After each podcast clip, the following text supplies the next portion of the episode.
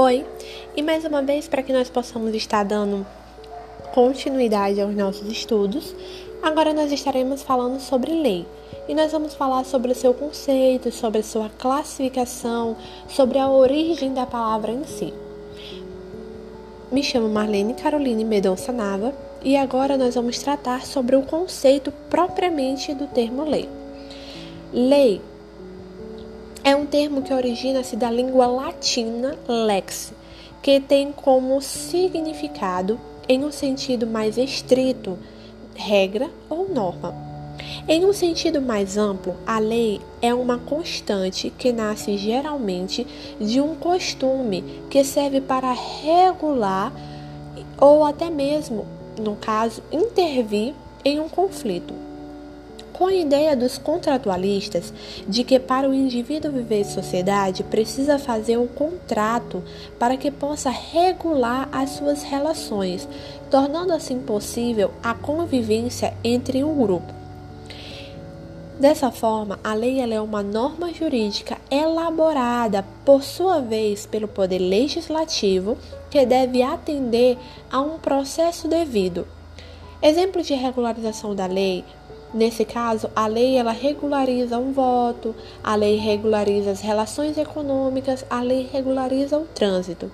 Então, esses são alguns dos exemplos de regularização que a lei nos traz.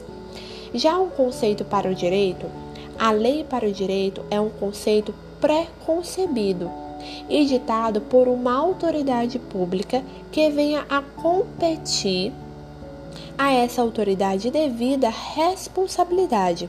Em outras palavras, não é qualquer indivíduo que pode digitar uma lei, porém, ela é responsável por ditar seus comportamentos sociais e pode ou não do que pode ou não ser feito.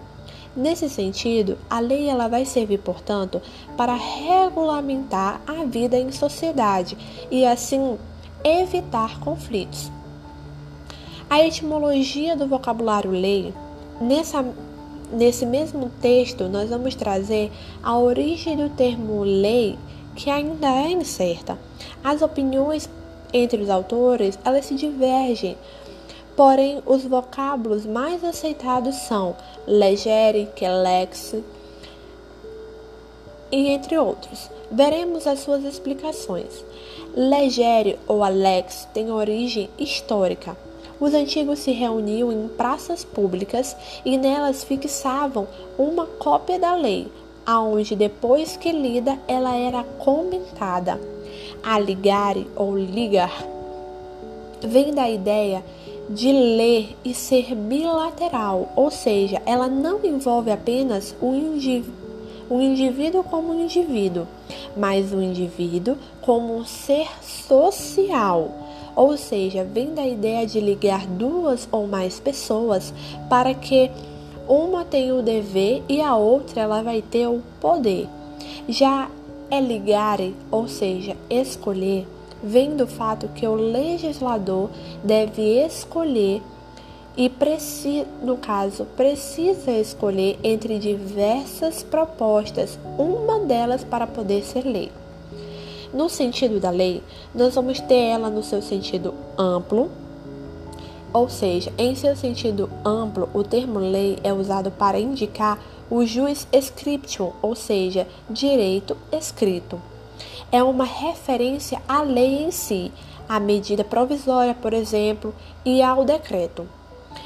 A lei em seu sentido estrito, nesse caso, nesse sentido, a lei ela é um preceito comum e obrigatório emanado de um poder legislativo no âmbito de sua própria competência, ainda podendo ser dividido em duas características, sendo ela caracteres substanciais, que é a forma como a lei reúne essa norma jurídica, e tem como características básicas a generalidade, a abstrividade, a bilateralidade, a imperatividade e a coabilidade. Nós vamos também os ter também os caracteres formais, que elas têm a ver com a forma da lei. A lei ela pode ser escrita, promulgada, publicada, emanada do poder legislativo. Agora nós vamos ter alguns pensamentos, como eu já havia dito antes, nas suas formas históricas. Os romanos eles diziam que a lei era lex est quando, ou seja, dessa forma, os romanos eles vão trazer um novo conceito para que possamos dar uma analisada. Nesse caso, eles dizem que a lei é o preceito comum. Para Tomás de Aquino, a lei ela é um preceito racional orientado para o bem comum e promulgado porque tem o seu cargo os cuidados da comunidade. Aquino é bastante atual nesse pensamento.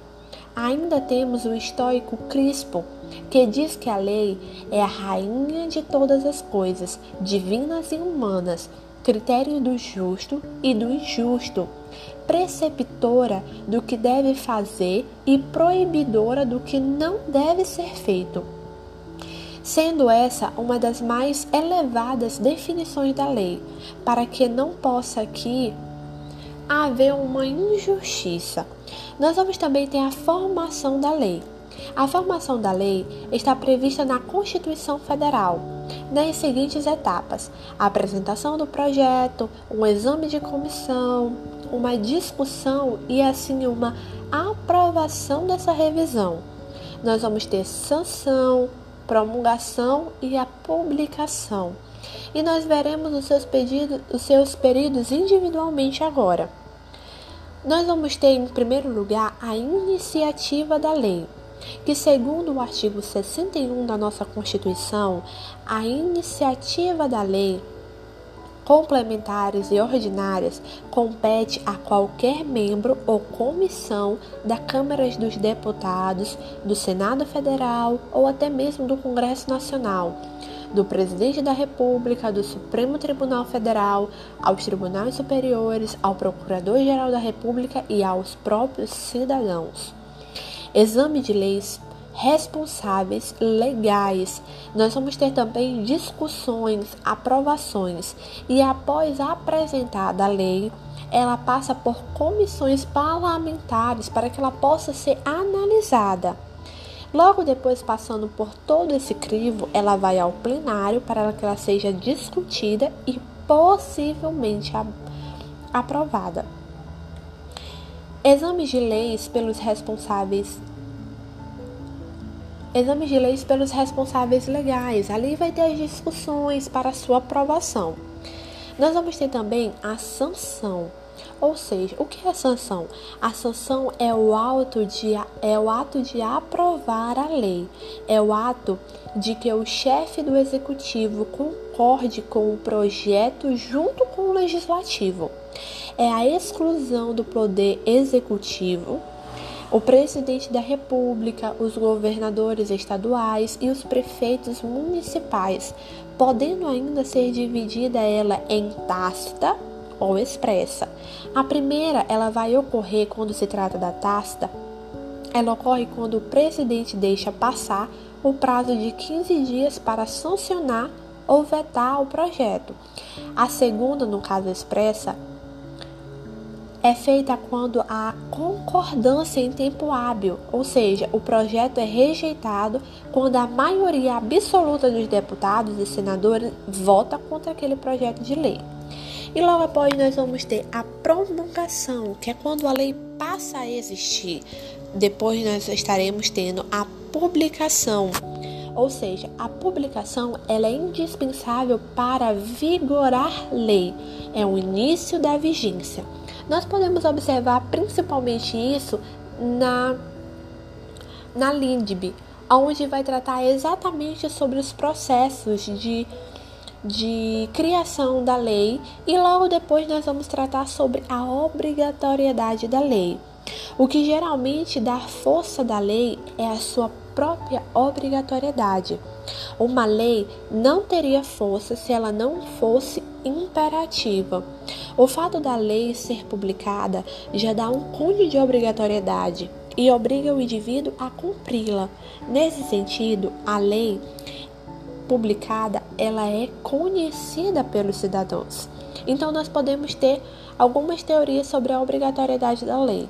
Nós temos a teoria da autoridade idealizada por, por Hobbes e Austin, tem a, que vai ter a ideia de que a lei é obrigada pelo fato decorrente da força. Nós vamos ter também as teorias de valorização, de valoração, na verdade, que é que a lei deve ser subordinada ao princípio da ética. Nós temos as teorias contratualistas, as neocontratualistas, então cada uma vai tratar um pouco sobre a questão da, da lei. Depois disso, nós vamos tratar sobre a aplicação da lei. A aplicação da lei ela pode ser dividida em seis pontos. De acordo com Vicente Hall, ela focaliza a diagnóstico do fato, a diagnóstico do direito, a crítica formal, a crítica substancial, a interpretação da lei, a aplicação da lei. Cada uma delas vai dizer um pouco. A diagnóstica do fato, ela focaliza nos acontecimentos que fazem a lei ser gerada. Ou seja, que acontecimentos surgiu ali, que acontecimentos geraram, que conflitos geraram aquela lei. Da onde aquela lei surgiu? Qual foi o foco principal? Nós vamos ter a diagnóstico do, do direito. Tem como base ver se já existe uma lei que discipline a ação. A crítica formal ela é uma crítica, saber se a lei foi feita segundo os parâmetros necessários para a publicação na íntegra. E nós vamos ter a crise substancial, saber se a lei foi feita porque compete fazê-la. Já na interpretação de lei, é nada mais nada menos que reconhecer o espírito da lei, mostrar qual o sentido real de sua aplicação. E a aplicação da lei, na sua última fase, depois de cumpridas as etapas precedentes, faz necessário promover a aplicação do fato. A aplicação da lei é lógica e cabe ao juiz. Seria o projeto dos fatos da lei. E assim nós fizemos um passeio nas suas fontes históricas, nas teorias, tanto contratualista quanto na teoria de Hobbes. Então nós encerramos todo agora o podcast sobre leis e agradeço e até a próxima.